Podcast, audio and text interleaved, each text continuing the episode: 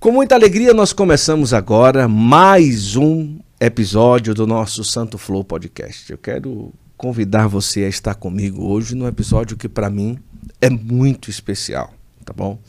Primeiro, eu quero agradecer a sua audiência, você que nos acompanha aí do outro lado, você que seja aonde você estiver acompanhando a gente, no YouTube, nas plataformas de streaming de áudio, seja onde for, tá bom? Sinta-se muito acolhido, a gente agradece muito a sua audiência. Outra coisa, quero convidar você a sentar nessa mesa maravilhosa, mais um episódio aqui da nossa temporada São Paulo.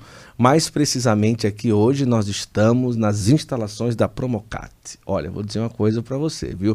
Que presente aí, já sentindo o cheirinho da Expo Católica que está se aproximando agora no mês de maio. Nós vamos trazer aqui várias entrevistas aqui desse espaço tão especial, cedido pela Promocat aqui ao nosso Santo Flow Podcast. Convidado de hoje para mim, uma oportunidade muito especial que nós vamos ter nessa noite de hoje, de conhecer algo através de uma outra ótica da nossa igreja. Ele, você que está aí acompanhando, você já ouviu falar na Expo Católica, você já ouviu falar Catequistas Brasil, você já ouviu falar dos congressos que acontecem dentro da Expo Católica e tantas e tantas outras coisas. É com muita alegria que nós recebemos hoje o diretor, CEO da Promocat, o nosso querido Fábio Castro. Resumindo, o marido da Chiara. Não, não é bem isso, não. Mas é também, né? Mas ele que é um grande profissional, que tem feito um bem maravilhoso e com certeza uma das maiores referências em gestão, em promoção de eventos, quando se fala da nossa Igreja Católica aqui no Brasil. Fábio, seja bem-vindo ao nosso Santo Flow. Eu é que agradeço, né? Tanta, tanto elogio aí na minha apresentação. Eu não sou tanto assim, não. Eu acho que eu fico só com o esposo da Kiara mesmo, né? que maravilha. É, é uma honra para nós receber o Santo Flor aqui, na nossa casa, né? É parecida casa da mãe. Especialmente para. Não só para essa entrevista, mas para acolher vocês, os seus convidados. Seja muito bem-vindo. Alegria é nossa. Só para o pessoal ficar situado, Promocat, uma empresa que tem várias frentes de de realização ou acaba atuando de atuação em várias frentes e da Promocate os filhinhos e as atuações. Vamos lá, Expo Católica, vamos lá. Sim. A Promocate surgiu inicialmente para fazer a Expo Católica. É, como uma promotora de eventos. Como uma promotora de eventos. Nós fizemos o projeto, levamos para a distribuidora Loyola, que até então era referência, ainda é referência, uma das maiores empresas de distribuição de livros e artigos religiosos do Brasil. E ela aceitou a sociedade, porém as, a minha empresa com a dela não podia desenvolver um projeto de eventos, né, por questões fiscais, aquela, aquela estrutura contábil. Então nós abrimos a Promocat para a Expo Católica. E depois, com o sucesso da feira, ela acabou promovendo outros eventos na área da gestão eclesial, que era um tema que começava a caminhar ali nos anos de, por volta dos anos 2003, 2005. E aí vieram outros eventos, ela se transforma então numa promotora de eventos profissionais, né? tanto de promoção do segmento religioso das empresas, quanto de promoção de profissionalização dos eventos da própria igreja. Então a gente passa a ser contratado pela igreja para promover os seus eventos, por exemplo, RCC Brasil, nós já fizemos feiras para eles, congressos para eles, a Associação das Escolas Católicas, a própria CNBB, os congressos eucarísticos nacional, nós já trabalhamos em quatro, cinco edições. JMJ. JMJ. Então a gente passou a ser demandado também para fazer eventos de terceiro. O que nós chamamos de brand são as nossas marcas. O que nós chamamos de experiência é a nossa experiência levada para eventos especificamente da Igreja Católica. Que maravilha. Agora, antes da gente entrar, tem muita coisa para conversar com o Fábio hoje, mas você é natural de onde? Eu sou daqui, da terrinha de Aparecida. Na ah, verdade, é? é? A Kiara é daqui. Uh, eu sou de Guaratinguetá, que certo. no início era uma cidade só, né? uhum. né? Até a, a, a, imagem de Nossa Senhora Aparecida foi achada no Rio Paraíba, em Guaratinguetá. Isso. E depois veio a emancipação há 100 anos, não, não mais do que isso. E vamos para São Paulo por causa da Promocat, temos uma base lá, mas hoje nós residimos aqui. A sede da Promocat está em Aparecida e nós temos uma sala em São Paulo por causa das operações que são feitas por lá. Ah, que maravilha. Agora, a sua vida ela se desenha logo no início, como jovem, adolescente, com aproximação à igreja ou não tanto? Sempre. Eu costumo dizer que às vezes tem é, Deus chama, né? Tem um chamado que a gente que a gente reconhece, que a gente acredita, né? E tem eu acho que é a paciência de Deus, né? Porque na verdade eu nunca me senti assim um chamado do coração propriamente, mas eu sempre fui conduzido para dentro da igreja. Exemplos claros, eu era empresário de fabricação de velas e as velas comercialmente falando são muito bem vendidas em supermercados. Eu nunca consegui entrar nesse segmento. Uhum. ficava vendendo vela para a igreja. Uhum. Inclusive essas velas de promessa aqui do Santuário Nacional, era a nossa fábrica quem fazia na época. Depois nós criamos uma linha de camiseta numa outra empresa a ideia era camisetas populares, foi fazer a temática religiosa. Então, a minha vida como empreendedor sempre foi levada, muito mais do que chamado, eu sempre fui levado para atender a igreja. Quando vem a oportunidade da Expo Católica, que surgiu porque nós participávamos enquanto empresários de várias feiras, de feiras de presente, de Isso. feiras de livro, né? E não tinha uma feira católica específica, e na Europa já tinha né? e nos Estados Unidos também. Então a gente foi copiando aqueles ideias, adaptou para cá e montou a Promocat, como eu disse, com esse propósito inicial. Mas você imagina uma empresa de promoção com um profissional de marketing, que, que eu já era, vieram tantas outras oportunidades e eu acabei ficando. E tem essa caminhada pessoal também, né? Eu vi que ontem você entrevistou a Paula Guimarães Isso, na, é, na canção nova. Paula é minha prima, é minha prima querida. É, ela um, falou. um abraço para ela. E a nossa avó ouvia Padre Jonas no radinho e falava para nós, levava a gente ali na chácara, não tinha nada lá, né? Então a gente tinha sempre essa coisa da avó ligada à igreja. Eu fui criado numa comunidade Nossa Senhora das Graças, na minha região, e padre muito querido, muito dentro de casa. Então, essa vida de interior católico, sempre dentro da igreja por alguma forma, que acabou conduzido profissionalmente para viver a igreja também no trabalho. Olha que maravilha. Eu, eu achei interessante quando você fala, né? É meio que eu fui sempre conduzido, né? Mas acaba que essa condução leva você a uma continuação de uma experiência com Deus diretamente, não tem jeito, né? Acaba que, e principalmente falando com a presença também da Kiara, que é uma pessoa que a pessoa olha e já percebe que é extremamente que busca uma espiritualidade, Sim. algo, né?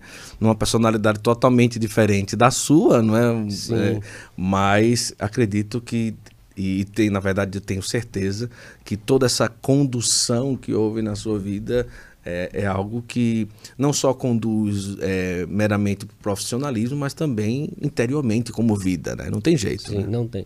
Porque não dá tempo muito também para separar as duas coisas, né? Então a gente acaba vivendo muito a vida religiosa dentro do trabalho. Por exemplo, hoje nós atendemos instituições religiosas em todo o Brasil, desde projetos com a CNBB e, e CRB, dioceses, congregações, educação católica. E a gente viaja muito para esses atendimentos. Hum. O que faz com que a gente não tenha tempo, muitas vezes, num domingo, estar tá numa viagem ou num trabalho. Uhum. E graças a Deus que ali também é a igreja. Né? Então a gente acaba praticando a fé católica dentro do trabalho que oferece para essas, essas congregações desde a Santa Missa, a comunhão, a, a, confissão, muitos padres amigos acabam também sendo guias espirituais. Uhum. A gente não consegue muito é, separar, e isso é bom, não é? Maravilhoso. Não consegue muito separar a vida profissional da pessoal com a igreja. A gente optou, inclusive, por deixar a igreja dentro das duas dimensões. Isso é muito bom. Agora, antes é, de começar a Expo Católica e tal, é, você trabalhava, você falou empresa de vela e tal, mas sempre trabalhou nessa área de gestão, de empresariado? Como é que foi? Sempre me incomodou muito a, a maneira da igreja lidar com os bens materiais que ela fala. Gestão, pessoas, voluntariado, profissionalismo. Eu sou um profissional de administração formado em qualidade total. Então você imagina a minha. qualidade total, é. imagina aí. Ó, eu sou formado em qualidade total, né? Então, então é, e da, nessa, nesses aspectos pragmáticos, a igreja deixa a desejar desde a acolhida, né? Ela acolhe bem, mas ela atende o mal. É verdade. Ela faz uma gestão precária, amadora, muitas vezes prejudicial dos bens materiais ela administra mal. Claro que hoje melhorou bastante e sempre me incomodou. E eu fui bastante para esse lado, né? Tanto que em 2006 nós lançamos a revista Paróquias Isso. e a temática é 100% gestão eclesial. Né? Quando ainda conseguimos financiá-la 100%, a gente distribuía gratuitamente para 15 mil paróquias e casas religiosas do Brasil. Isso foram 15 anos com esse trabalho. Então, essa temática da gestão eclesial sempre foi uma preocupação minha, de colaborar de alguma forma, né? E mostrar para o clero que ele tem que ter essa atenção com a gestão. E isso, acredito que a gente tinha um pouco de razão, porque vem aumentando a necessidade desse olhar mais cuidadoso, tanto da questão trabalhista, porque a igreja lida muito com voluntário, e as leis trabalhistas evoluíram muito, ficaram mais rígidas, né? Depois, as questões fiscais, a legislação brasileira vem apertando, vem se informatizando e a igreja é muito amadora, é muito informal naquilo que tange ao dinheiro, à doação, uhum. ao dízimo, essa questão contábil. E hoje nós temos aí problemas graves com paróquias, dioceses, casas religiosas que caem numa malha fina, caem numa, numa ação trabalhista, perde patrimônio. E isso a gente vem tentando ajudar nesses anos todos. Acredito que, de alguma forma, colaboramos com alguém. Quando você começou a querer entrar por esse lado, os desafios eram gigantes, eu imagino, não é? Hum. O que é que as pessoas falavam? Os padres diziam, Fábio, olha, não inventa isso, olha, isso não dá certo. A igreja já está quase dois mil anos caminhando é. e você quer inventar isso daí, isso é muito complicado, é muita burocracia. Olha, aqui não, muitos nãos chegaram na sua frente, balde de água fria. É, como que foi ali o início desse processo todo para você porque pode-se dizer, com todas as letras, que vocês foram os pioneiros no Brasil nessa questão de gestão eclesial, a revista Paróquias e tantas outras coisas, né? Então, como que era assim, como que é, os primeiros passos aconteceram tudo isso? É, na verdade, o pioneiro dessa temática é o Cáter Filho, do Instituto Brasileiro de Marketing. É verdade, Católico. verdade. O Cáter é mais fo focado em marketing, Isso. né? Inclusive, ele, ele foca nessa estrutura do marketing voltado para a acolhida do, dos dizimistas, enfim. Uhum. Ele já tem uma caminhada aí de quase 40 anos e um parceiro nosso querido. Hoje a gente tem pouco contato, mas no início ele colaborou bastante para a estrutura da, da Expo Católica. E o Cáter sempre falava, olha, eu preferi ficar numa consultoria justamente porque os não são muito grandes, né? A igreja não tem saída. A igreja católica não tem saída se não preparar o leigo para as questões da gestão eclesial. A administração da paróquia, a, e quando eu falo paróquia, eu falo em todo o universo das suas comunidades, né? A secretaria paroquial, a comunicação, graças a um excelente trabalho feito pela CNBB, a Pascom hoje está em praticamente 100% das paróquias. Precisa profissionalizar essa comunicação. A questão contábil do economato não é aquele economato mais canônico apenas, é fiscal, uhum. legalização. A questão da liderança e da gestão de pessoas, a igreja fala tanto em acolhida e na pessoa humana, mas lida mal com os voluntários. Quando eu faço isso de um modo geral, na verdade, melhorou bastante. Uhum. Os nãos ainda existem. A igreja não foi feito para isso, a igreja não foi feita para dar dinheiro, a igreja não foi feita para dar lucro. Primeiro que o Código de Direito Canônico diz que a gestão dos bens temporais da igreja tem que ser feita com o zelo de um bom pai de família. Então você já traz essa responsabilidade. O que é o zelo de um bom pai de família? Cuidar bem da formação dos filhos, uhum. formação da equipe. Cuidar bem do sustento do clero, da família, no caso, né? E o sustento do clero custa dinheiro. Formar, cuidar do patrimônio da casa, do veículo, gerir, trabalhar, se profissionalizar. E depois, como eu já tenho insistido aqui, os novos tempos exigem isso. Então, os não são melhores ou menores hoje. E são mais, eu não sei se eles são mais macios ou se eu sou mais calejado. calejado. Eu acho que é a segunda opção. né? Mas ela não tem saída. O psicopado brasileiro está amontoado de tarefas, o clero é pouco. Nós temos no Brasil 25 mil padres, um pouco menos que isso, para quase 15 mil paróquias, 200 mil comunidades, quase um milhão de catequistas. Se nós fizermos um comparativo com os nossos irmãos evangélicos, e aqui eu não quero abrir comparação Sim, de formação claro, teológica, claro. filosófica, religiosa, mas são 250 mil pastores. Então você imagina a quantidade dessa demanda de trabalho na gestão eclesial e nas lideranças pastorais. O clero não vai dar conta disso, já não está dando. Né? Então ele goste ou não, ele queira ou não dar atenção a isso, ele vai perder, vai perder dinheiro, vai perder gente, vai ter uma gente mal formada. E quando eu falo mal formada, eu não falo só da secretária paroquial, falo também do catequista. É verdade. Né? Nós estamos aí com uma vazão, evasão de fiéis da Igreja Católica vindo nas últimas quatro décadas. a igreja sempre foi assim, por que, que tem que mudar? São dois mil anos fazendo assim. Sim, sem jornal, sem rádio, sem internet, sem Facebook, sem televisão. Agora mudou tudo. Sem evangélico num país como o Brasil, era 99% católico. É. Como é que vai andar mais dois mil anos? Né? A gente sabe, inclusive, parafraseando Dom Odilo Scherer, arcebispo de São Paulo, a gente sabe que essa é a igreja de Jesus Cristo, porque se não fosse, nós já teríamos acabado com ela. Né? é, mas dá para dar uma aliviada no trabalho do Espírito Santo, né? Porque não é possível aceitarmos um amadorismo que, primeiro, impacta negativamente na estrutura física patrimonial da igreja, perdendo coisas. Uhum. Segundo, oferece um serviço de má qualidade para o fiel. É. E terceiro, e consequentemente, impacta negativamente na formação católica do cristão.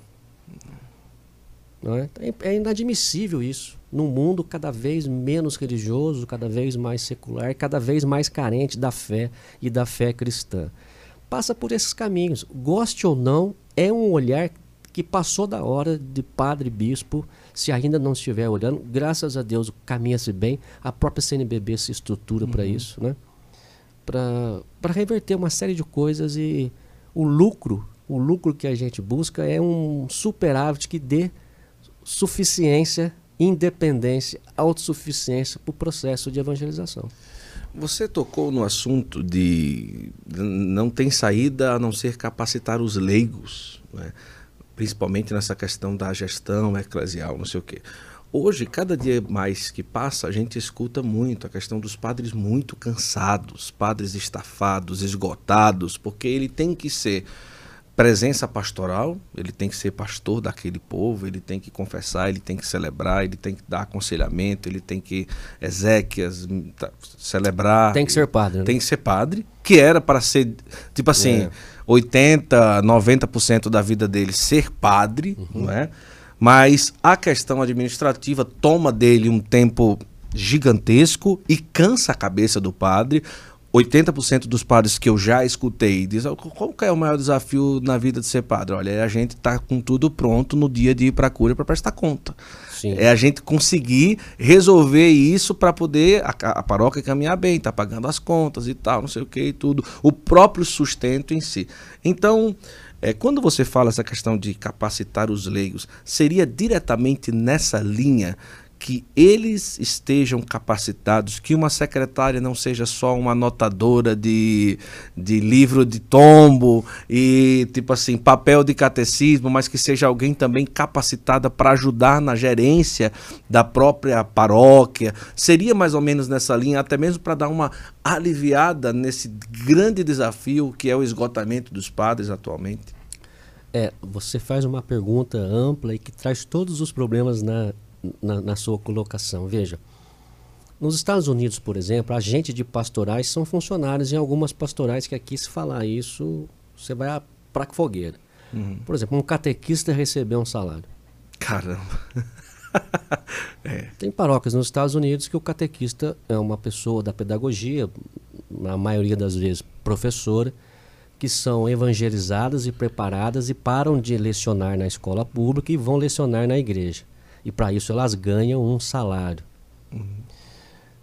Tem trabalhos de evangelização em paróquias que são remuneradas que assim, de, aumenta de 20 crianças para 100 crianças. As crianças ficam, a igreja estão cheias. Uhum. Eu não vou entrar no mérito da, do trabalho voluntário Sim, com a inspiração do Espírito Santo. Eu estou colocando fatos para que a gente pense um pouco. Também não é o caso da catequista ser profissional, eu só estou colocando algumas experiências. Em Portugal, se você passar na porta da paróquia de roubar a identidade, no dia seguinte vem a chave da paróquia pelo correio e uma carta do bispo dizendo: é sua, assuma, pelo amor de Deus, não tem padre. Na Europa como um todo. Né? Muitos brasileiros estão em missão em Portugal porque as paróquias não têm padre. Né? Se não tem padre, imagine a secretária e tudo mais, um povo idoso. É muito difícil a igreja caminhar como veio caminhando nesses últimos dois mil, dois mil anos. Então, essa frase, chegou até aqui em dois mil anos, não cabe mais. Né? Quando eu digo formar, eu digo formar em todas as dimensões. Primeiro, espiritual, que o fiel está ali, primeiramente como fiel. Se ele é um voluntário de uma PASCOM, de uma catequese, de uma pastoral social, ele é voluntário porque é um fiel, acredita na fé católica uhum. e quer ser espiritualizado com a sua ação pastoral voluntária. Se ele é funcionário, ele, mesmo recebendo um salário como a secretária paroquial, também é um fiel. Uhum. Imagino que, eu nunca vi, mas eu imagino que não exista uma funcionária secretária paroquial que seja da realidade da paróquia ali, né? seja evangélica, não, não tem. Não faz sentido isso, né? Então é preciso, essa formação tem que ser também espiritual, mas do ponto de vista profissional é técnica. A secretária tem que acolher pastoralmente, espiritualmente, mas tem que atender profissionalmente. O padre, esse que está exausto, que não aguenta mais o trabalho burocrático administrativo para o qual ele não foi preparado não foi. e também não tem vocação, né? E se foi preparado por exigência do dia a dia, não é essa a sua missão ele precisa, se não se preparar por, por, por opções ou por condições, capacitar o leigo. Também o Código de Direito Canônico e os, as normativas diocesanas, enfim, os documentos dizem que a paróquia tem que instituir os seus conselhos administrativos pastorais, né? Tanto o CAEP, que é mais pastoral, como o, o CPP, né? Uhum. Que é mais pastoral e o CAEP mais Isso. administrativo leigos. Agora, não posso trazer um voluntário por ele ser apenas voluntário. Como a igreja está carente de mão de obra, seja voluntária ou paga, chegou nela, leva a chave da igreja, né? Verdade. Mas que tipo de serviço essa pessoa vai, vai prestar se ela não está preparada? Né? Então, assim, olha, se a pessoa vai trabalhar na PASCOM, mesmo que seja voluntária, ela sabe se comunicar, ela vai lidar com a instituição, a maior instituição do planeta. Isso, vai ser o rosto. Marca. Né? É a marca do Vaticano por trás, do Papa Francisco, e aí mais um pouquinho por cima ali de Cristo Jesus. E ela vai usar o Facebook da paróquia, o Instagram da paróquia, mandar e-mail, atender o telefone e o WhatsApp. Com que capacidade técnica para fazer isso? Ah, mas o Espírito Santo a inspirou. Ok, vamos considerar que isso seja fato. Ela não pode usar o Facebook da paróquia para questões pessoais. Uhum. Ela não uhum. pode curtir coisas do Facebook da paróquia que tem o famoso algoritmo. Né? Então há uma, uma dificuldade que eu diria até um pouco burra, insistente em alguns, em dizer que tudo é a mesma coisa. Não é. Quando a gente fala em profissionalizar, é profissionalizar o que pode ser profissionalizado. Você é um jornalista de formação, não é isso? Não, não, de formação não. Não é? Radialista. Radialista, isso. Você formou. Você tem um trabalho profissional aqui. E você está trabalhando para a igreja. Isso. Por que, que para a igreja eu vou com o meu pior? Uhum. Por que, que aqueles da igreja eu não os formo? Por que, que o empresário forma o seu funcionário, o seu colaborador, e o padre não quer formar a secretária?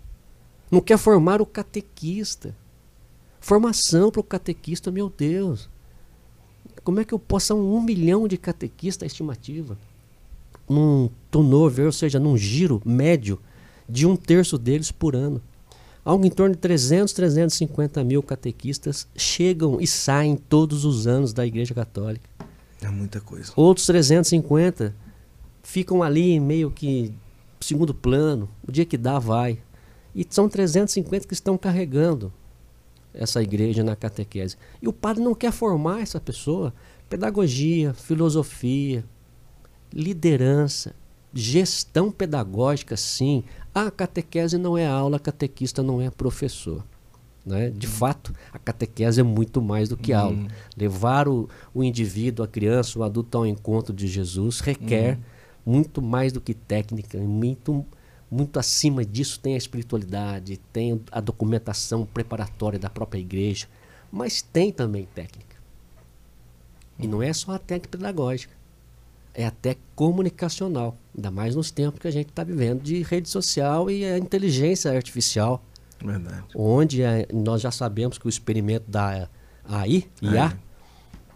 está já conseguindo fazer leitura de pensamento e traduzindo aquele pensamento em texto e imagem. Olha que coisa, né? né? Não me pergunte como isso está sendo testado, não faço ideia. E acho que nem quero saber.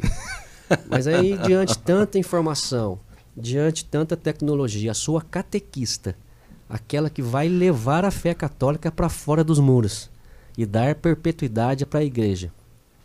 Não sabe lidar com isso? Não entende isso? Tem que formar. É. Se um padre é o que é, formado no cabo da enxada, né? Uhum. 8, 10 anos de formação. Por que, que ele acha que a catequista, que a secretária, que é pasconeiro, não precisa de formação. É verdade. Não é? E hoje, repito, é a formação espiritual, a, a, a formação documental, né? A igreja está preparada uhum. de documento, mas o leigo não vê. Uhum. O próprio padre muitas vezes não lê, não, não, não, não, observa. Então é preciso levar os documentos da igreja para o conhecimento desse, desse público. E por fim é profissional. Por fim é profissional. Existe uma grande diferença entre viajar e peregrinar. Uma viagem já é muito bom. Agora, quando se fala de uma peregrinação, é uma oportunidade de você fazer um retiro de mudança de vida, de renovação espiritual, conhecendo os lugares mais geniais que você pode imaginar. A obra de Maria ela tem essa missão. Mais do que viagens, encontros com Deus. Olha, desde quando eu fui agora com a obra de Maria, foi algo extraordinário. Não só a experiência em Deus, mas também a tamanha qualidade que é uma viagem com a obra de Maria. Os hotéis de grande, grande, grande qualidade. Alimentação maravilhosa, o trato, o transporte, o translado por lá. Olha, do momento do aeroporto até a volta para o aeroporto, para você estar em casa, olha, tudo 100%. E não é porque agora eles são parceiros do Santo Flor que eu estou falando que é 100% não. Sabe por quê? Porque realmente foi um serviço de grande excelência. Aproveite a oportunidade e lembre-se, peregrinar é mergulhar numa linda experiência com Deus. Já está tudo preparado para o Congresso Mariano que vai acontecer aí na com a oportunidade de você estar é, em Portugal e Itália. Congresso Mariano já tem presença confirmada da Madre Kelly Patrícia, do Padre Fábio de Mello, Padre Roger Luiz, Márcio Mendes, vai sair no dia 26 de outubro. Então, pessoal, escolha a sua. Vai lá no Instagram, peregrinações.oficial, tá colocando aqui, ó, Janaílson está colocando aqui, peregrinações.oficial, e aí você vai ter a oportunidade de experimentar o que eu vivi com tantas pessoas voltei uma pessoa renovada, porque Deus fala numa peregrinação. É um retiro em um outro lugar, com lugares que falam de Deus e com uma equipe extremamente dedicada. Então, obra de Maria, mais do que viagens encontros com Deus, e você agora no Santo Flow vai sempre ficar por dentro das dos roteiros e das grandes novidades que a obra de Maria sempre traz para nós. Ei, psiu, corre lá no Instagram e escolhe a tua peregrinação. Eita, coisa boa. Deus abençoe. Muito bom. É, você tem um certo envolvimento quando se fala do censo da igreja no Brasil, não é? Já tem um bom tempo e agora você está retomando de uma, de uma forma mais é, aproximada né, disso de novo. Quando se fala de levantar um censo da igreja no Brasil, Se fala simplesmente para se levantar quantidade, se levantar qualidade, se ouvir opiniões ou essas três coisas estão inclusas também nesse desejo de ter um senso. Tipo, por quais caminhos se deseja ir quando se fala que a igreja deseja ter um senso da igreja no Brasil? São várias, são vários as, as necessidades, são, são, são demandas diferentes que se completam e, e se encaixam na necessidade de fazer um censo anual. A primeira delas é a presença da igreja no território. Certo. O Vaticano faz a, o censo do anuário pontifício, o censo pastoral e de batismo, de quantidade de clero, essas coisas. Mas a presença no território fica a cargo da conferência episcopal. No caso do Brasil, a CNBB. É? Então é preciso catalogar onde existe uma igreja, uma célula da igreja chamada Igreja Católica Apostólica Romana. Essa célula pode ser uma pessoa jurídica, que começa na diocese termina na comunidade ligada à paróquia, numa nova comunidade diocesana, que hoje é muito amplo, e na pessoa física, que tem o padre, é, no, no, no clero tem o padre, o bispo, não é? o irmão, muitas vezes não ordenado padre, mas tem também o diácono, essa questão diácono é leigo, diácono é clero, né? tem os é religiosos, as religiosas, que esse universo eclesial, vamos dizer assim, não, não apenas clerical. Então, e tem o universo da pessoa física laical, uhum. que são os agentes de pastorais. Por exemplo, os catequistas no Brasil, algo em torno de um milhão, onde vivem, o que comem, onde, como dormem, né? Uhum. fazer uma brincadeira, o que precisam. Né? É preciso fazer pesquisas. Então, o censo ele tem uma estrutura primeira de catalogar a presença da Igreja Católica no Brasil e, de certa forma, oficializar, porque quem faz isso agora é a CNBB, é a Conferência Nacional dos Bispos do Brasil. A segunda é ampliar a base da pesquisa. A primeira é essa catalogação certo. criteriosa, com critérios canônicos e também bibliotecários. Não, é? não se pode simplesmente dizer que aquela rua é uma avenida ou uhum. aquele padre, aquele, aquele bispo é Frei, então é Dom Frei, tem toda uma, uma metodologia criteriosa. A segunda é a catalogação da atividade pastoral da igreja. O que, que a igreja está fazendo nessas células? Uhum. A igreja está em que lugar fazendo o quê? Quem sabe dizer isso? É. Não é? Em Brasil. Então, quem faz esse apontamento é o censo. E a terceira terceira ação do censo é ampliar essas pesquisas em novas pesquisas fragmentadas e nichadas. Por exemplo, os catequistas ou a atividade pastoral social. A Igreja Católica no planeta, especialmente em países como o Brasil, é a maior instituição caritativa que existe. Ninguém faz mais caridade do que a Igreja Católica. Ninguém, nem governo. Se o governo distribui alimento passa necessariamente por uma estrutura de igreja, a maioria delas católica. Não é? Isso precisa ser mostrado, precisa ser catalogado. Não é? Então o censo tem essas necessidades e essas características distintas. A própria realidade do clero e do leigo, em algum momento a, o episcopado precisa ter informação e ele se recorre ao censo, porque o censo tem uma estrutura uhum. hierárquica, padronizada. O censo liga o Santo Padre, o Papa, até o leigo lá na ponta da comunidade. É. Não é? Isso, e nós estamos na era dos dados. Aliás, já estamos na era da, da transição de dados né, e não mais da catalogação. É. Então, isso é importante. A gente começou a fazer a pedido do antigo SERES, a igreja tinha um centro de pesquisa que foi descontinuado há 20 anos. Nós fomos contratados para refazê-lo. Nós refizemos, lançamos três anuários católicos, refizemos a metodologia do censo e depois ele ficou um tempo parado, que a igreja estava se arrumando internamente, pois o SERES não existia mais, não existe mais. E hoje a CNBB assumiu essa responsabilidade e a gente está iniciando aí uma colaboração com eles para reestruturar a metodologia do censo. Só para você saber, tem mais de 25 igrejas no Brasil que usam uma denominação católica no nome. Uhum. Tirando aquelas de comunhão, como os ortodoxos, né? Uhum. armênios, tem evangélicos usando o nome católico. O povo não sabe. É. O povo tem padre não católico romano vindo de excursão no Santuário Nacional de Aparecida. E fazendo live pedindo dinheiro. É. E com 500 mil seguidores. então veja, nós temos a dimensão digital hoje. É. Além da espiritual, da material, existe a digital. Um padre não romano tem 500 mil seguidores, uma maioria romano, pelo menos a metade deles, uhum. que vem a Aparecida, que professa a fé católica na estrutura romana, que pede dinheiro e ganha do fiel romano, que catequiza fora das, dos documentos oficiais romanos. Como fica isso?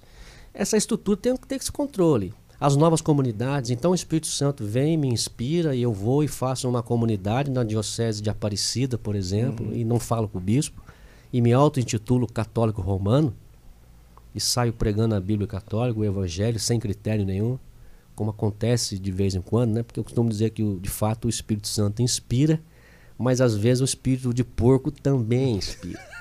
Né? E essa separação precisa, precisa tomar cuidado. E quem é que tem essa orientação? É o padre, é o bispo. É. Como é que eu sei que ele é oficial? Através de uma catalogação oficial. Então, a CNBB agora é responsável pelo censo. Acredito que volta a fazê-lo o ano que vem, né, 2024, e de maneira mais moderna, digitalizada e com muito mais informação. E a CNBB tem essa capilaridade, né? eu, a gente escuta muita crítica à CNBB é, e eu desafio qualquer um que a critique a me dizer simplesmente quantas pastorais, comissões pastorais ela tem, que não vai saber, ou seja, critica sem saber, pega um pedacinho de uma fala qualquer e, e a critica. Mas para ajudar a igreja no Brasil, não tem outro meio e mais eficaz do que a CNBB. Uhum. Não é? Acabamos de viver na quaresma a campanha da fraternidade. Ah, eu não vou doar, eu vou doar, eu não vou doar, eu vou doar. Dois ou três projetos que saem do, da identidade daquela pessoa, ela já critica. São mais de 5 mil projetos investidos pelo dinheiro da campanha da fraternidade.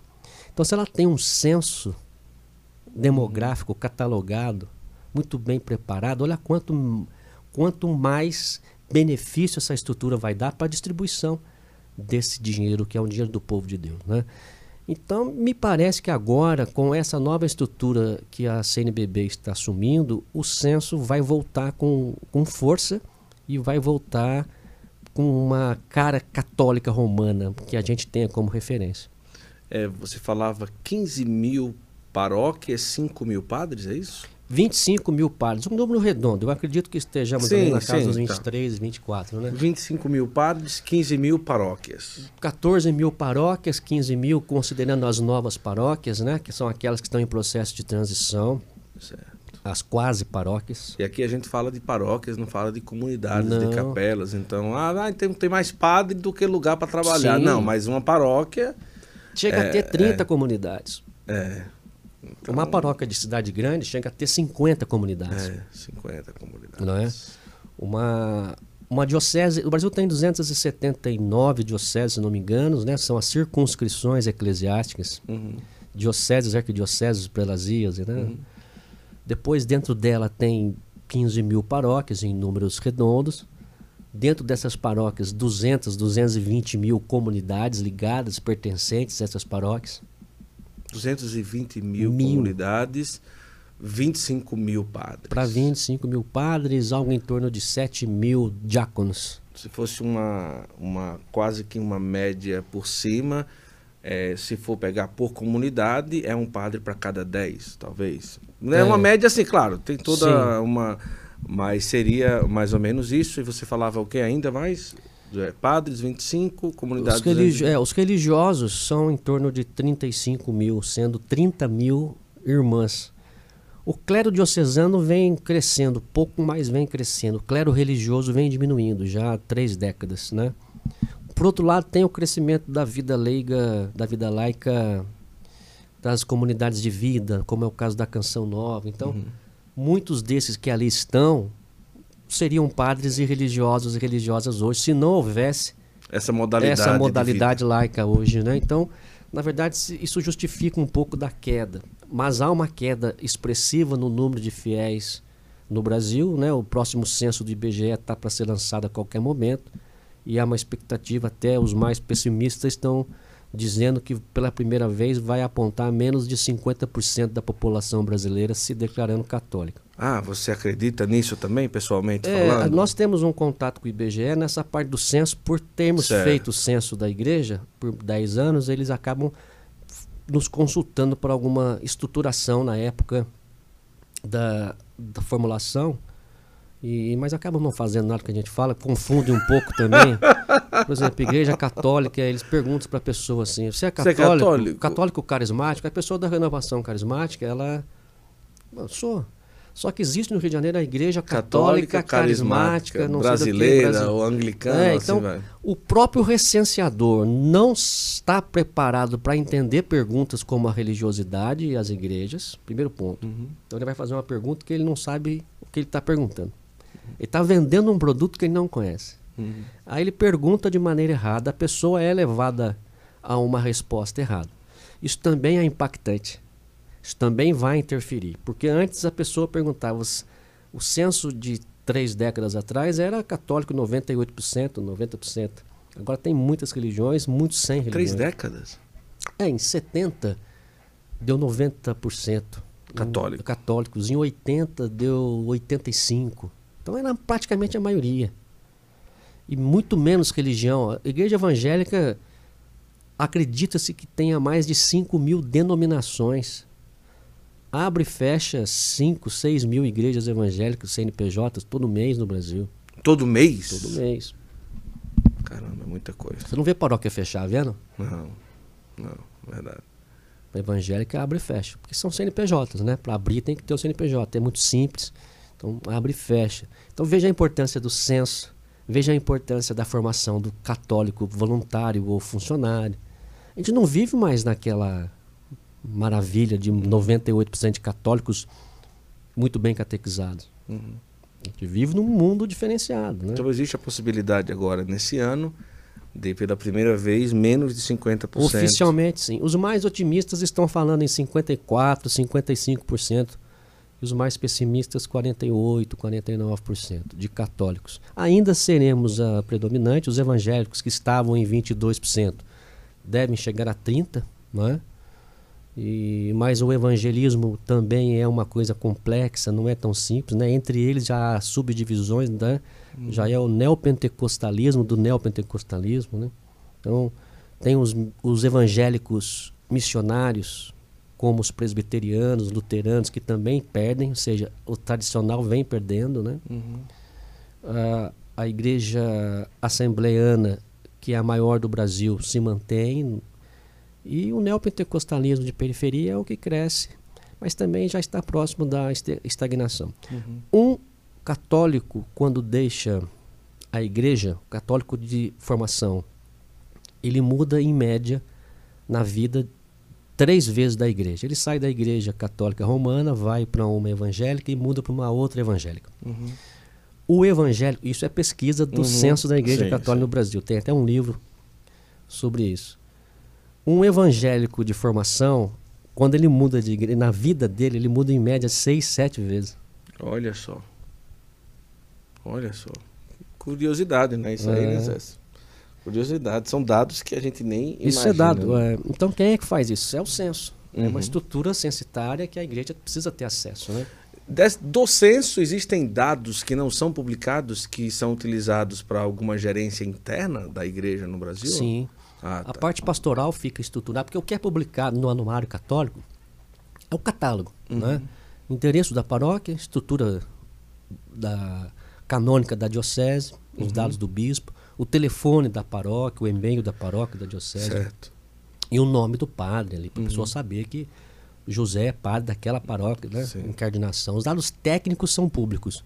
Dados pessoais não, a menos que o padre queira, autorize, mas não, não, não, quase nunca acontece.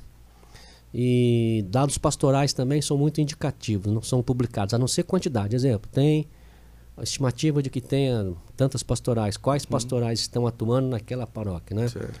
É mais estatística nesse sentido. Agora, qualitativa ficam com os bispos para que eles trabalhem, né?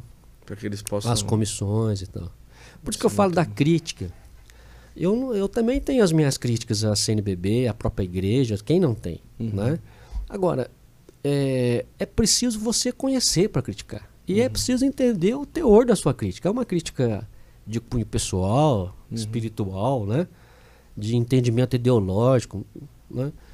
A CNBB tem uma estrutura capaz de chegar em qualquer canto desse Brasil. Nenhuma outra instituição está presente em todos os municípios do Brasil, senão a Igreja Católica. Uhum. E como é que se chega em todas? Pela estrutura que a CNBB organiza através do recenseamento, através do episcopado. Né? O Estado foi criado a partir da estrutura romana, Estado ocidental moderno, cristão. Antigamente eram, eram os exércitos, sobretudo o exército romano, né? Sim. Você pega, por exemplo, estado, município e bairro. Dio, aí traz para analogia da igreja. Diocese, região uhum. episcopal, uhum, isso. Paróquia, né? Uhum. comunidade. É. É? Então a igreja, por sinal, ela tem um mapa diferente do mapa do Brasil. Os seus region... As dioceses às vezes são pega dois estados, né? Isso, é. Uma diocese de fronteira estadual pode pegar dois estados. É, mas é muito parecido. Ela tem a sua própria estrutura geográfica, né? E isso faz toda a diferença para o trabalho pastoral. Antes do Estado chegar, a Igreja Católica já chegou. já chegou. É Hoje, muitos evangélicos também, mas na história do Brasil, na construção do Brasil, uhum. quem chegou primeiro foi a Igreja Católica. Sim. O Império, para fazer o, as suas as suas urbanizações, o seu avanço territorial, quem ia na frente era a Igreja Católica, Padre Jesuíta. Uhum. Não é verdade? É verdade. Você pega aquele caminho do ouro ali que sai de Minas e vai para São Paulo, Santos, você pega ali a Ipiranga, só tem igreja católica. Tem o que lá? Hospital, uhum. creche, faculdade. Uhum. Para quê? Para atender o império. Para atender quem? Hospedaria. Impressionante. Viu? É a igreja. É um olhar muito interessante. Né? É. Né? Eu quero entrar, inclusive, é, agora né, em algo interessante em relação à própria Expo Católica e os eventos que acontecem por lá. É, a gente está aqui, é, nós vamos programar é, essa gravação que nós estamos aqui para basicamente próximo à Expo Católica para ser exibido, para que as pessoas até tenham a oportunidade é, de também sentirem o desejo de se aproximar, aqueles que moram talvez numa região aqui mais próxima, para estar nesses congressos, procurar e tal. A gente vai entrar nisso, mas antes eu queria falar para você de algo bem especial, tá bom? Do nosso parceiro aqui, o pessoal da Veste Sacra, você está vendo hoje aqui, uma blusa até curiosa, rapaz, essa blusa, porque eu não conhecia ainda que é o coração de São José. Nós temos o coração de Jesus, o coração é, o Sagrado Coração de Maria, mas existe também o coração de São José, que eu não conhecia, e essa camiseta da veste sacra é do coração de São José. E também outras, você está vendo aí no site, são várias estampas de extrema qualidade, fabricado em Brusque, um centro conhecido no Brasil inteiro da qualidade na moda. E a, a veste sacra, ela apresenta essa oportunidade de você vestir algo que fala de Deus, que remete. A pessoa olha para você e lembra de Deus, de certa forma, porque ali você tem várias oportunidades, são muitas estampas, uma variedade incrível. E é uma camiseta extremamente confortável. Você está vendo aí no site, pede na sua casa e vai ter a oportunidade de ter para você uma camisa confortável que fala de Deus e também bonita, né? Camisa muito bonita, muito bem feita, de extrema qualidade. Então pede a sua através de uma a partir de uma quantidade, você também vai ter frete grátis e vai ter essa oportunidade de ter a camiseta que eu sempre uso, que é a veste sacra, tá bom? E eu trouxe aqui uma lembrancinha aqui para você, né? Teve um santo da igreja, tá certo? Que em um certo período da igreja teve um sonho em que Deus pedia para ele, né, Nosso Senhor pedia para ele, para que ele reconstruísse, não é, a igreja, não é? E eu percebi que o seu trabalho, não é, por mais que não seja diretamente ligado a algo espiritual ou teológico ou doutrinário, tem dentro de você já há vários anos um trabalho de reconstrução da igreja na área da gestão, na área. Então, na verdade, é, uma, é um, um trabalho de desbravar, não é?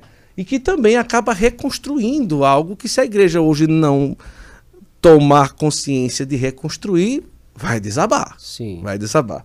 Você sabe que santo é esse, né? São Francisco? É. Então, o artesanato Costa. honra, hein? Ah, o artesanato Costa, ele enviou para você aqui Ah. ah, de presente um São Francisco Ah, para você pôr aí na sua sala. Querida Todas Aura. as vezes que você olhar para ele, você vai dizer: São Francisco, me ajude a, de certa forma, reconstruir um setor da Santa Igreja e principalmente eh, no Brasil. E o Artesanato Costa, que é nosso parceiro Sim. aqui, e é seu de presente aí para que Muito você... lindo, muito lindo. As imagens do, do Costa são maravilhosas, né? De tanto as imagens menores de mesa quanto Sim, aquelas servidas para o altar. Isso. São lindas. Muito obrigado, gostei muito. Gostou? Agradeço a Áurea lá e toda a equipe. Ah, que maravilha, coisa boa, né? Você quer colocar pô mais pra cá? Ah. Pra- vamos colocar aqui, ela fica parecendo. Ah, tá, tá bom aí? Mais pra cá um pouco. Ah, pro lado daí. Aí. vamos ajeitar. Aí, tá ótimo? Aí. Linda essa imagem de São Francisco. É, eu fui olha. criado numa comunidade franciscana, né? Olha só que maravilha, da- olha. Os frades da província da Imaculada. Então amigos não foi até hoje. coincidência, Não, né? Foi algo extremamente preparado, né? É, Muito querido. São Francisco é, é de casa. É de casa, que bom. E olha, você também tem a oportunidade de ter imagens como essa na sua casa, Artesanato Costa. Inclusive tem um cupom Santo Flow 10. Você vai ter a oportunidade de ter 10% de desconto na sua compra. Também, a partir de uma quantidade, é frete grátis. As imagens chegam na sua casa rapidamente. E olha, vou dizer uma coisa para você, viu? Existem imagens que são bonitas. Mas também existem imagens que nos ajudam a rezar pela sua beleza.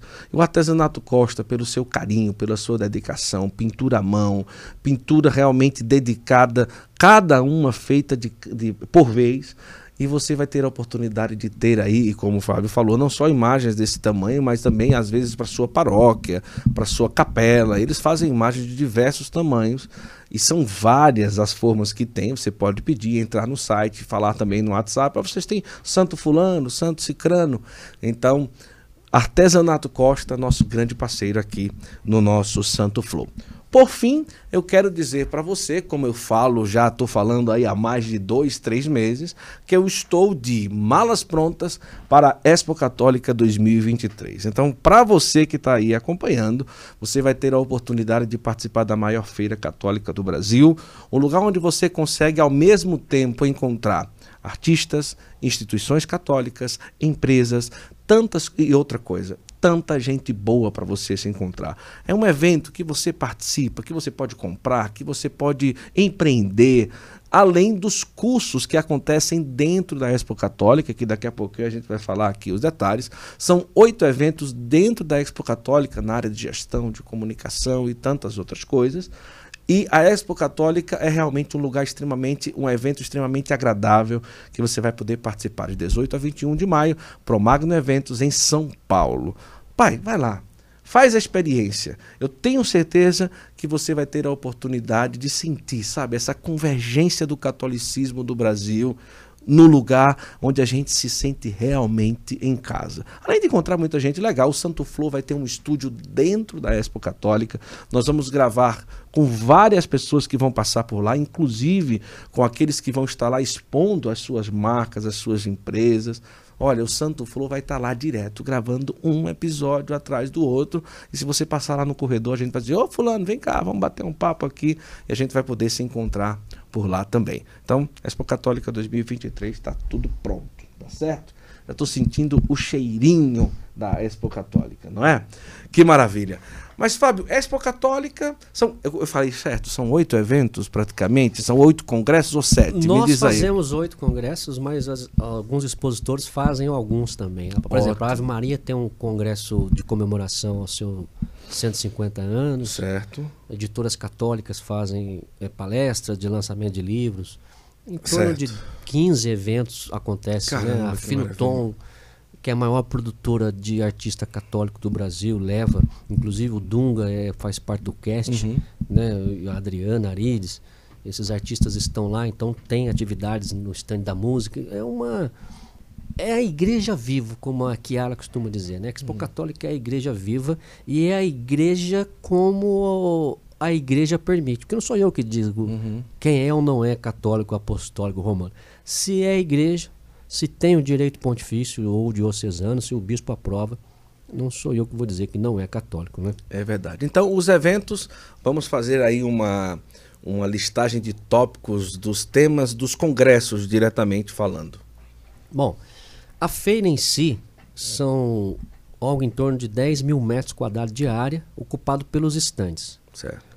Esses estandes de produtores de livros, de artigos religiosos, devocionários e turismo religioso, algumas igrejas, vocações, dioceses também expõem ali seu material. Eh, muitos produzem livros também, né? Depois, dentro dessa área, tem o que nós chamamos de arena.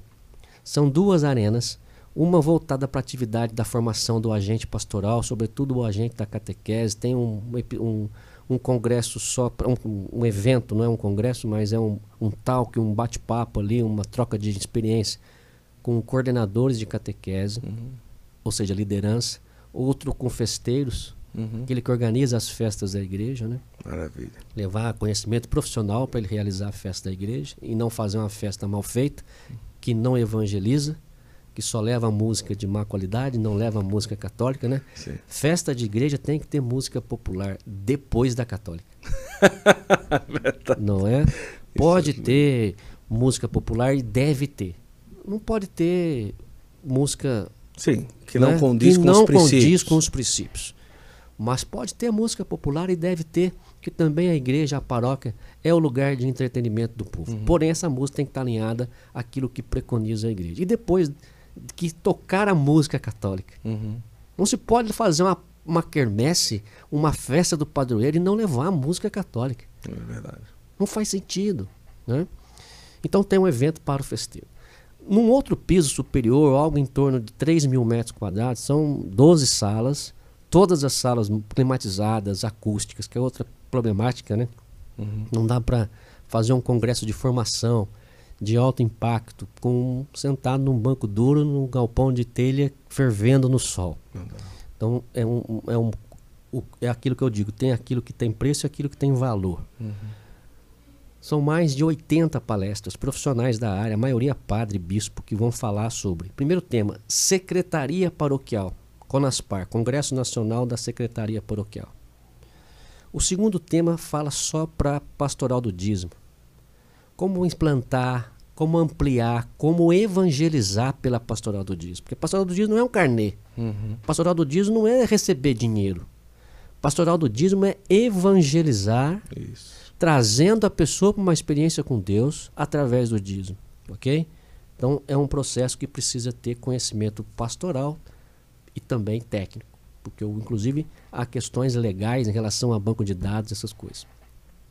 Uma terceira sala só para falar de, econo- de economia e contabilidade, chama Economatos, que é um congresso, algo em torno de 200, 250 contadores e padres e bispos e leigos que trabalham com a contabilidade das igrejas. A maioria diocese e congregações. Quarto congresso comunicação, chama Conacomp, Congresso de Comunicação na paróquia, no bem da paróquia. Também não é PASCOM enquanto comunicação litúrgica, é enquanto técnica. Uhum. Como eu faço um podcast, como eu uso rede Isso. social, marketing digital. Eu estarei lá nesse daí. Então, Vai ser uma alegria enorme. quinto evento, já estou até perdido aqui, é o, Eu o posso te ajudar também. CONAGE, que é só gestão eclesial. Não, e o pessoal olha assim, né? Olha, quinto evento, como se fosse assim, uma quinta pedrinha de dominó. que- Mas imagina, estamos falando de eventos, de Eventos estrutura, grandes. de É. palestrante, de lugar grande, de muita gente, Sim. de material, de tudo isso, né? Impressionante. Né? Você fala, oito eventos, né? cinco É. eventos, fora a feira inteira e tal. Mas vamos lá, o quinto. O quinto é sobre gestão de um modo geral, as questões do dia a dia, recursos humanos, voluntariado. tem tempo, né? Aí tem um evento de CPP e CAEP, só para esse grupo, falar. Uhum. Basicamente é liderança pastoral, gestão de equipes, cobrança de resultado. Muito bom. Né? Uma muito coisa bom. bem moderna mesmo, né? Governança, uhum. né? compliance, essas coisas do que aqueles que criticam ficam vermelhos de raiva porque a igreja não é empresa, ninguém falando que é, né? E o quinto evento, o, o, o último evento, né? Falei sete já? É, acho que seis. Seis. É, eu vou até te ajudar. Conage, Conadis, Conacomp e Conaspar. Certo. Gestão, dízimo, é, secretaria e comunicação. Economatos, contabilidade fiscal e do dia a dia canônico. CPP, liderança. É, São sete. seis. Coordenador de, de catequese, só para liderança de coordenação de catequese. E o outro é o festeiro, O festeiro, que, a gente que é tem de festa de Na padroeiro. verdade, o festeiro de festa de padroeiro ele acontece nos dois ambientes, porque ele tem uma experiência de auditório, onde ele aprende, e depois ele faz uma experiência na feira, vendo as áreas, como é que ele organiza, como é que ele Que contrata.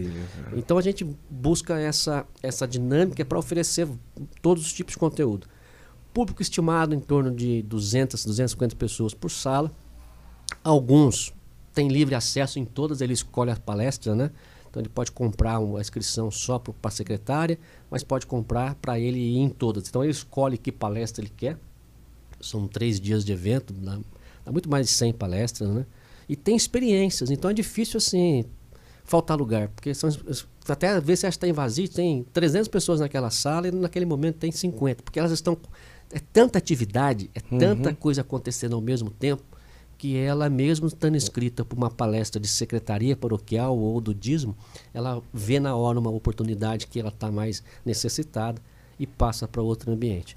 A gente está aqui há uma semana antes desses eventos da Expo Católica e ainda dá tempo se a pessoa quer estar lá Sim. para participar, não tem problema algum, né? Não, o, o evento esse ano acontece no Promagno, é um lugar novo, São Paulo, muito próximo ali da Marginal muito também. bonito, por sinal. É, um- muito é especial. mais preparado para esse modelo de múltipla atividade. É, tá muito fácil chegar da do terminal rodoviário do Tietê ou da Barra Funda, ele está ali muito próximo. E só fazer a inscrição pelo nosso site no expocatólica.com.br. A entrada é gratuita para a feira, Certo. é, preferencialmente para padres com CNPJ e lojistas, né? As lojas de livrarias católicas visitam para comprar dos fornecedores. E o leigo, no final de semana, está permitido a entrada dele. E não é cobrado, mas a gente pede um quilo de alimentos, a gente Sim. acaba doando ali, porque tem muito voluntário que trabalha conosco na feira. E os congressos, alguns são de graça, outros são pagos, depende da estrutura e daquilo que é oferecido, né? Tem material incluso e tal. Também no site tem essas informações. Agora, é, às vezes as pessoas comentam, ah, por Mocati, o Fábio, a Chiara, eles fazem eventos meio que fora da curva, é algo de uma excelência é, e tudo e tal, mas isso aí eles devem ter sido donos de grandes empresas, juntaram muito dinheiro para poder arriscar desse tanto, não tem condição deles fazerem isso daí, ninguém consegue fazer isso, como é que eles conseguem fazer aquilo? São duas perguntas, não é? Se no início de todo esse trabalho já era um início que você entrou e disse eu entro para acertar e não tem jeito, aqui eu já tenho que tirar, eu já tenho que tirar o meu ganho, eu já tenho que ter lucro.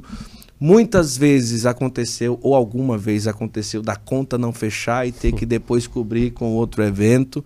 Eu já fiz vários eventos, eu sei como é que fica o coração daquele que está ali como gestor daquela situação né, durante, antes, durante e depois de um evento, porque pode acontecer evento, claro, por mais que você se prepare, sempre tem ali, claro, hoje você já tem uns, mas no início de tudo, como Sim. que era, é, margem de erro, de não fechar conta, de pensar em desistir, de não dar, tô cansado com isso, a pessoa anda, nada, nada, nada, e é difícil esse mundo. né?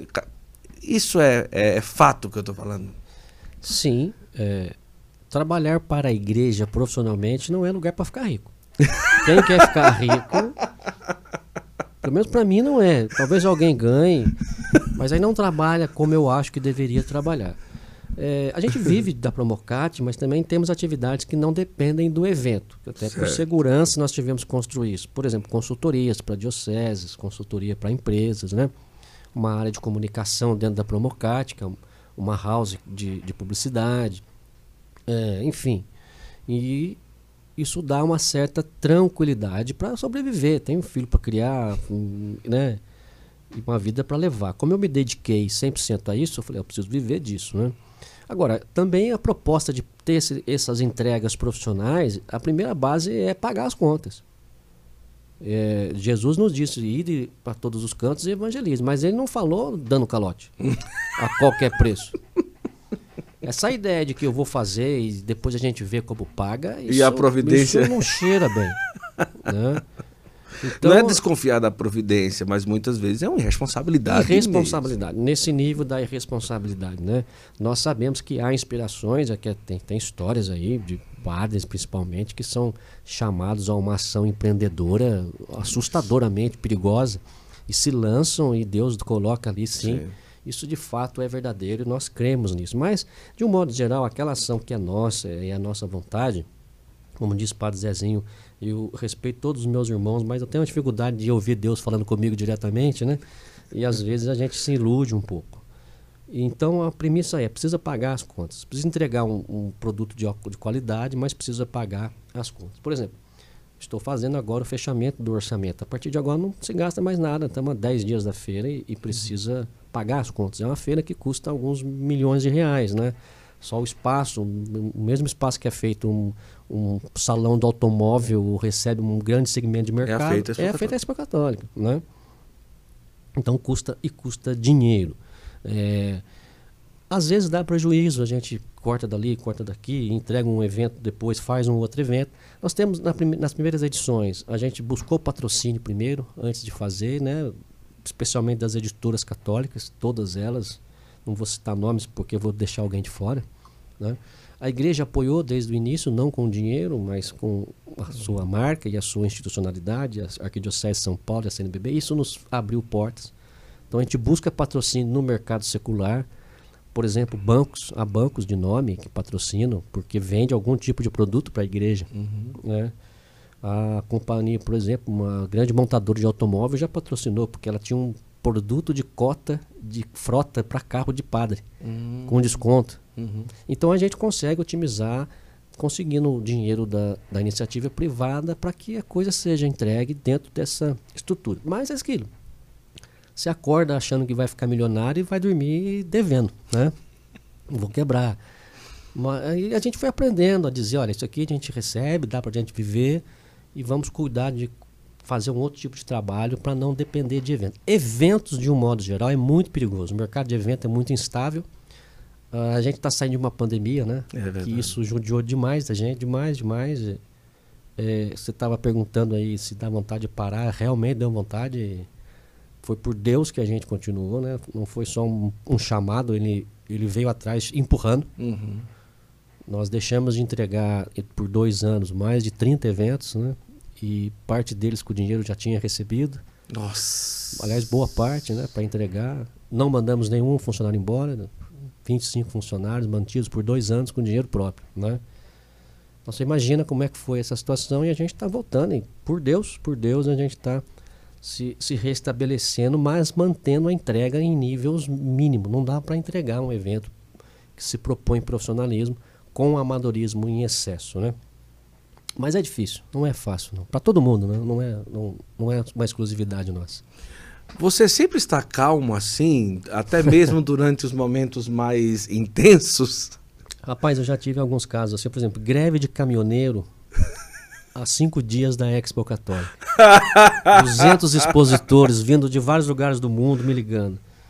É, eu tenho uma formação, inclusive, me preparei para isso, que é para gestão de crise, né? Você vê a importância do profissionalismo é, e da formação para isso. Que é, o problema existe, eu tenho que achar uma solução, né? Também a JMJ do Rio foi uma escola Nossa. de nervos, né? Quem trabalhou nos bastidores sabe muito bem o que foi aquilo. Então a gente bem procura ser, acho que a idade também, né? Tem um pouco de cada coisa, serenidade, oração, no evento, você trabalha 90% com imprevisto. Uhum. E imprevistos que não dá tempo de resolver. Não é? Se você for ficar nervoso, são 150 stands, 200 expositores, uns 30 deles vindo de fora do Brasil, com trazendo mercadoria, com problema na alfândega. São 20 mil visitantes, 8 mil vêm de outro estado. Avião, hotel, né? E acaba sendo problema nosso. Então tem uma estrutura gigante por trás de mim que ajuda. Uhum. Mas de alguma forma a gente tem que estar atento porque tem todo tipo de problema. Final de semana ela abre para feira, a feira abre para a família, a família traz criança, criança corre, bate, se machuca. Tem ambulância, são cinco ambulâncias que ficam trazendo, levando, muita senhorinha passam mal. É preciso levar para o hospital. Se a cada momento desse você perder o controle emocional, é você não entrega, né? Isso, é você mesmo passa mal. Que bom. Olha, eu tô assim.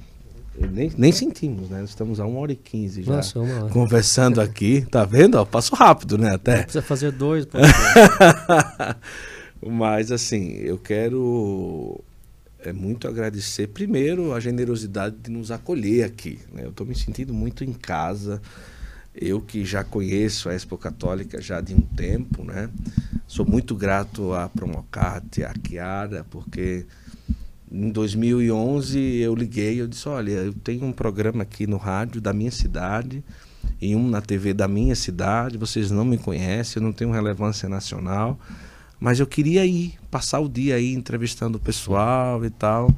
E a Crédito disse: Você vem, pode vir, pode vir. E ali eu tive acesso em 2011 é, para entrevistar tanta gente. Voltei com um material maravilhoso e tal. E depois de 12 anos, não é? O, o Santo Flow, que agora tem, vai ter um estúdio dentro da Expo Católica. Então, para mim, isso é um presente extraordinário. Estar aqui é um presente extraordinário. E ouvir também de você. Eu até me surpreendi por onde nós conseguimos caminhar, não é, César? Nessa conversa de hoje. Muito interessante, coisas é, que não se fala normalmente é. no dia a dia. Os bastidores da igreja Isso, são mais ricos do que a é, gente possa imaginar. É verdade. E extremamente assim, necessários os assuntos que nós tocamos aqui na nossa conversa. Fique à vontade se você quiser tocar em algum assunto que eu não perguntei para complementar a nossa conversa, mas desde já eu sou muito agradecido pela sua generosidade de estar aqui hoje no Santo Flor. Imagina, para nós é uma honra tê-lo. É, como você disse há pouco, esteve na Expo Católica ainda engatinhando, hoje vê você aí fazendo sucesso, um podcast de altíssima qualidade, com entrevistas pertinentes para dia a dia da nossa igreja. Isso é, nos deixa felizes. A gente vê muito esse testemunho, sabe? De gente que chegou e não tinha dinheiro. E a Kiara foi lá e deu um estágio. Aliás, a Kiara é um problema para eu gerenciar em relação ao patrimônio. A, a porta está fechada, é... pode falar aí. A pessoa chora, de repente eu vejo lá, tem um stand de umas irmãzinhas lá. Eu falo, isso aqui custou uns 5 mil reais. Ela não tá no pagamento. A Kiara, cadê a Kiara? Eu fiquei com dó dela, eu dei. É assim. Então, é, Deus, eu acho até que Deus inspira a Kiara uhum. e me empurra para ir atrás dela. É disso. A gente tem essa é, preocupação, né? Você vê música, produtores de material para liturgia, arte sacra, devocionários, livros, artigos religiosos, material para obras da igreja. A Expo é ampla, turismo religioso, vocação, né? Uhum. Agora influenciadores.